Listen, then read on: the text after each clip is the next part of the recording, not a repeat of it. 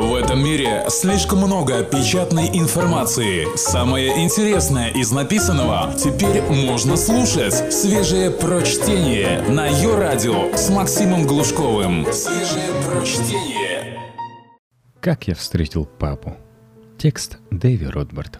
Был канун Нового года, и к большой радости моего отца и моей тоже.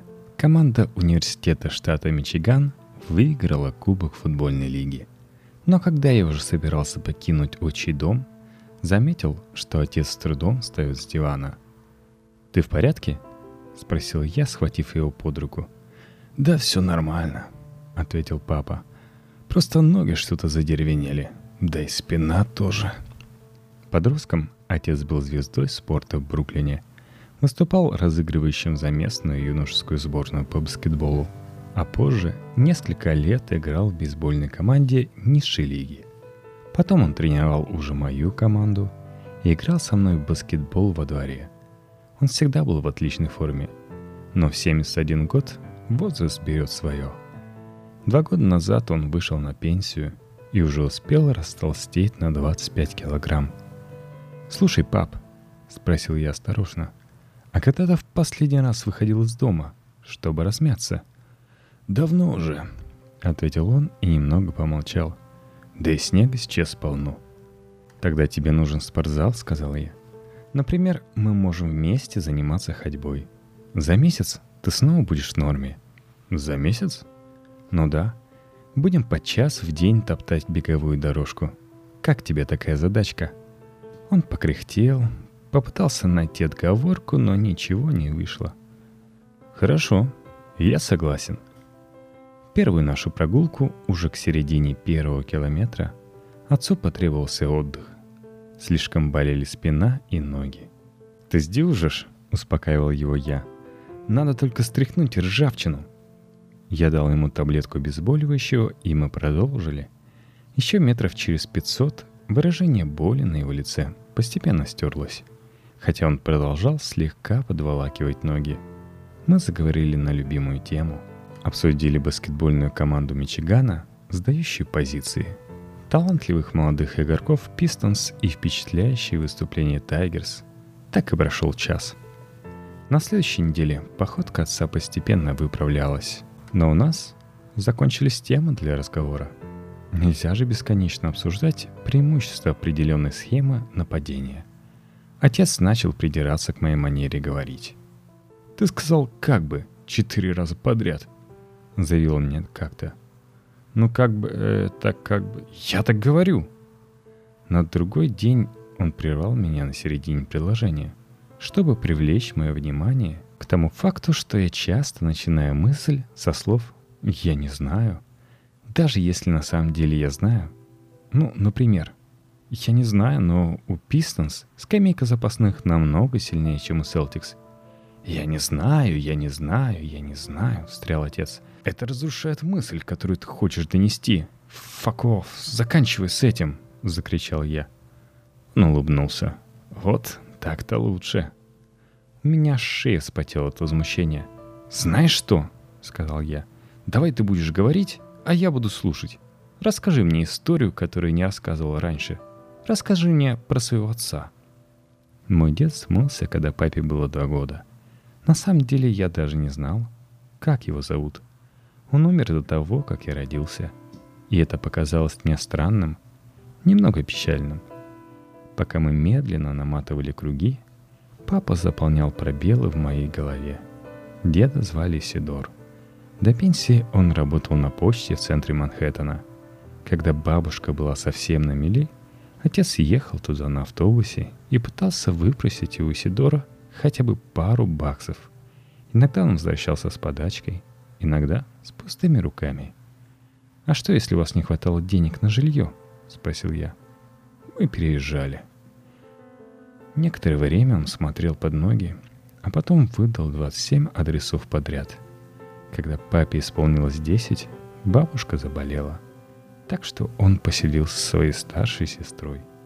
А когда та уехала в Германию с мужем военным, ему пришлось жить у подруги сестры, официантки Скипи, а у той и своих было двое. Когда про спортивные достижения отца начали писать в газетах, его папаша стал появляться на матчах. Однажды он привел кучу подвыпивших друзей из почтового отделения на бейсбольный матч. Вместо того, чтобы представить моего отца по имени, Исидор сказал «Это мой парень. Он выбивает 406». Мой папа в тот день сделал три страйка. «Не могу сказать, что я это нарочно», — объяснил он мне но и случайностью назвать это не могу. Потом дед опять надолго исчез из поля зрения и вновь проявился только на свадьбе моих родителей в мае 1968 Он много выпил и был в хорошем настроении. Через два месяца он умер в одиночестве в своем трейлере. «Сколько ему было?» — спросил я. Отец молчал несколько шагов. Я повторил вопрос, подумав, что он не расслышал — и отец посмотрел на меня. Ему было 71 год. Сколько мне сейчас? Всю вторую неделю папа продолжал рассказывать истории. Его походка была плавной теперь. Ему не требовалось переводить дыхание каждые 10 минут. Свежие прочтение. Максим Глушков. Ее радио. В среду он постоянно поглядывал на часы – и за две минуты до окончания часа пустился в неуклюжий бег. Я рванулся за ним, а потом наше время закончилось. «Ты это зачем?» — спросил я. Он стоял, согнувшись, отдуваясь, положив руки на колени. «Я хотел побить отметку в три мили», — сказал он. «И мы сделали это». Я даже не подозревал, что он считает. Но с той поры я тоже стал отмечать, как растут наши дистанции. 3,2 мили, 3,6. К концу второй недели мы накручивали по 4 мили. А истории отца продолжали удивлять. Однажды утром он потратил 20 минут на рассказ о подвальчике, который он с другими подростками снимал на фабрике в Бруклине. Каждый вносил по доллару в месяц, они там играли в бильярд и шашки или просто болтали. Как-то парни постарше сказали, что есть одна девчонка. Она придет в пятницу вечером, и мы сможем заняться с ней сексом. Она со многими из нас переспала. Это был мой первый раз.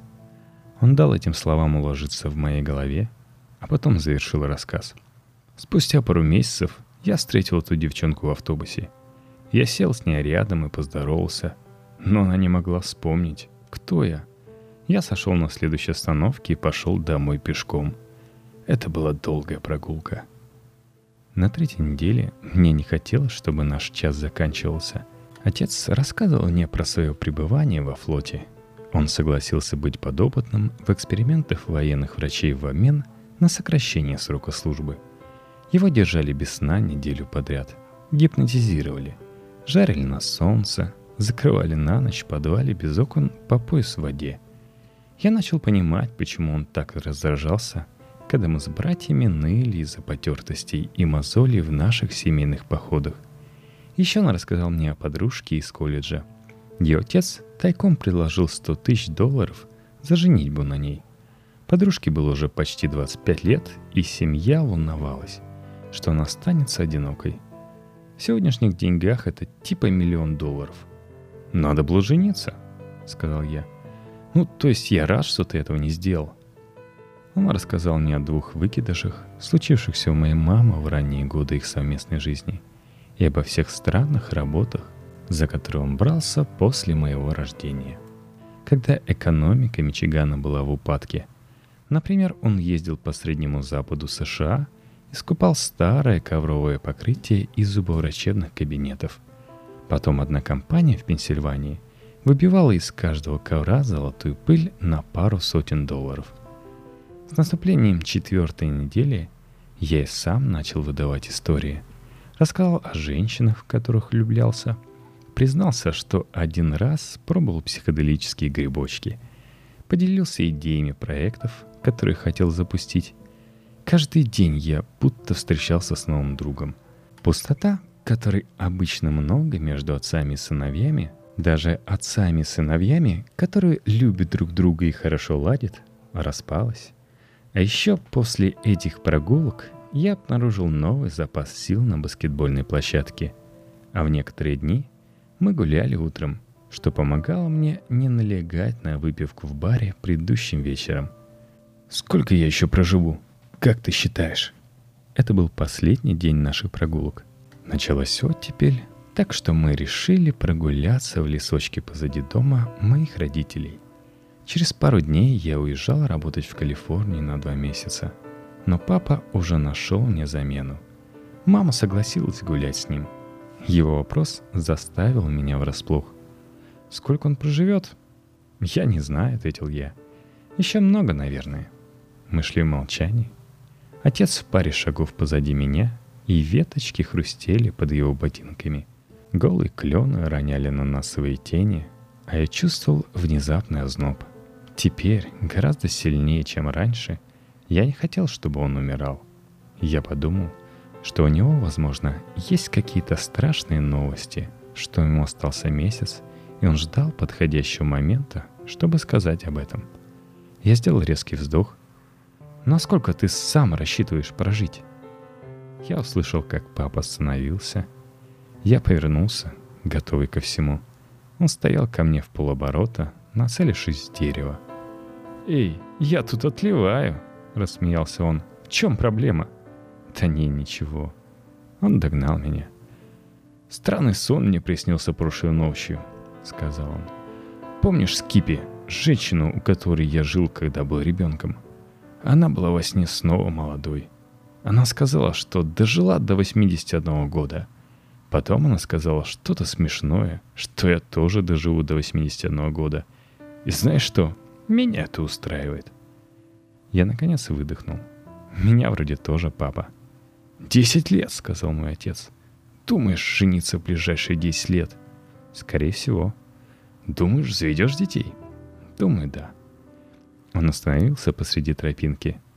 «Думаешь, Мичиган выиграет национальный чемпионат?» «Конечно, черт побери». «Тогда десять лет, так десять лет»,